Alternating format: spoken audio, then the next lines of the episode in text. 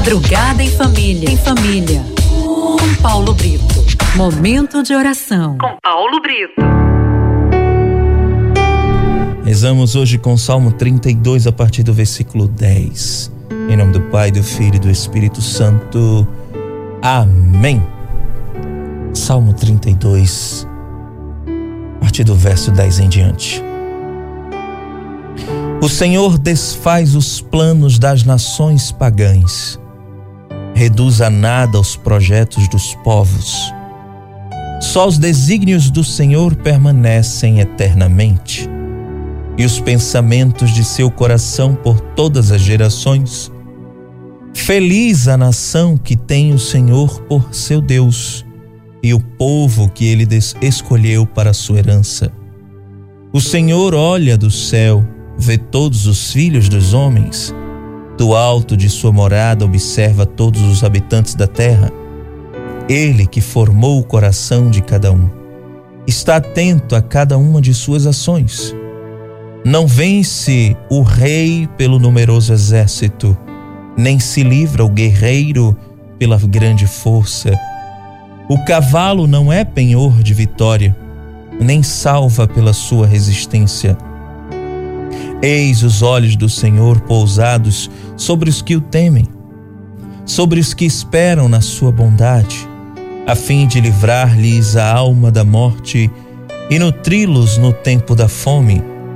Nossa alma espera no Senhor, porque Ele é nosso amparo e nosso escudo. Nele, pois, se alegra o nosso coração. Em seu santo nome confiamos Seja-nos manifestada, Senhor, a vossa misericórdia, como a esperamos de vós. Amém. Feliz é a nação cujo Deus é o Senhor. E isso não só do país que nós estamos falando, mas de nossa casa. Feliz a família, a casa cujo Deus é o Senhor. É também a sua vida Feliz o homem cujo Deus é o Senhor. Porque aquele que tem Deus como Senhor, como seu Senhor, se coloca como servo e servo obedece. Aliás, como servo não, como escravo.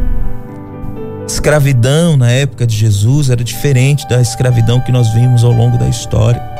Ser escravo na época de Jesus era uma honra. O escravo tinha uma relação de afinidade com seu senhor, de afeto mesmo com o seu senhor, embora fosse escravo, mas tinha uma relação de afeto. É por isso que Nossa Senhora disse: Eis aqui a tua escrava. Porque a escrava tinha uma relação de afetividade com o seu senhor ela amava a sua senhora, o seu senhor. E o seu senhor também amava o seu escravo, a sua escrava. Abraão tinha escrava. Portanto, dizer no sentido evangélico que somos escravos do Senhor é dizer que eu faço toda a vontade do meu Senhor. Tudo que Ele mandar eu obedeço, e quem obedece é feliz, porque a obediência gera providência. Que possamos colocar Deus como nosso Senhor, que Ele possa reger a nossa vida, que Ele possa governar a nossa família, governar a nossa história, porque tudo que Deus faz é bom e perfeito Deixemos que Ele faça do seu jeito. Entra, Senhor. Toma posse do que é teu. Toma o controle de tudo. A porta está aberta, Senhor. Vem com a tua presença e faz a diferença em nossa vida e em nossa história. Amém.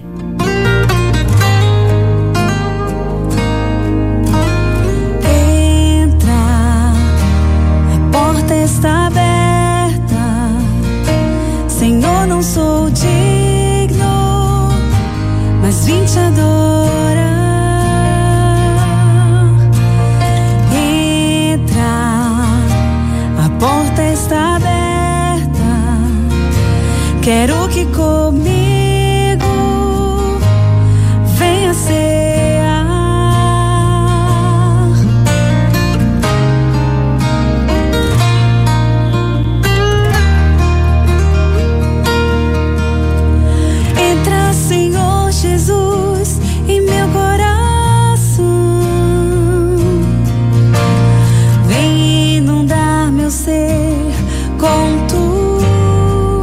presença.